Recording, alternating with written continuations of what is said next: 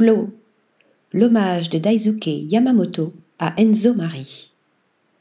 Basé à Tokyo, le designer Daisuke Yamamoto propose une approche alternative de l'architecture et de la conception de produits. Son objectif? Remettre en question les évidences, et ce, à travers différentes façons de rechercher et de développer. Via cette approche innovante, Yamamoto intègre divers matériaux et savoir-faire dans sa conception basée sur des histoires cachées sous la surface, combinant fonctionnalité et conscience environnementale. Un ravissant dialogue entre dystopie et utopie, cherchant à enrichir et à questionner des possibilités illimitées. La preuve avec Flow, une série d'assises qui crée un nouveau cycle de vie des matériaux tout en minimisant les déchets industriels.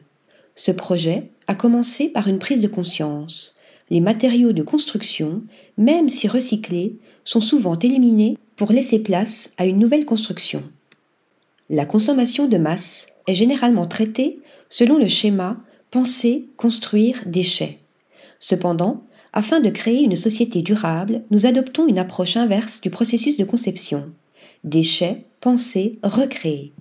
En intégrant cette caractéristique supplémentaire dans le processus de conception, recréer nous permet d'envisager une nouvelle circulation des ressources afin de prendre en compte notre avenir, explique le designer.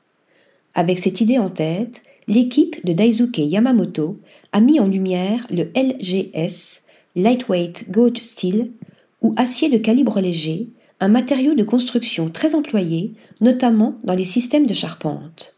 Ces éléments de construction post-démolition ont ensuite été récupérés et réutilisés pour donner naissance à d'élégantes pièces de mobilier avec un nombre minimum de composants.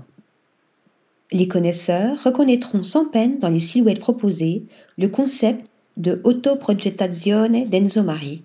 Ce projet du designer italien, initié dans les années 1970, consistait en une série de plans que les particuliers pouvaient utiliser pour réaliser eux-mêmes leurs meubles et ainsi avoir une vraie prise sur leur environnement. Un projet de déconstruction qui rejoint celui de Yamamoto. Notre mission est d'activer des discussions autour de la façon dont nous traitons les matériaux éliminés dans notre société. Scrap and Build. C'est un endroit pour réinventer, pour se demander si ces matériaux doivent vraiment être éliminés ou s'ils peuvent être utilisés et ramenés à la vie avec un nouveau sens. Article rédigé par Lisa Agostini.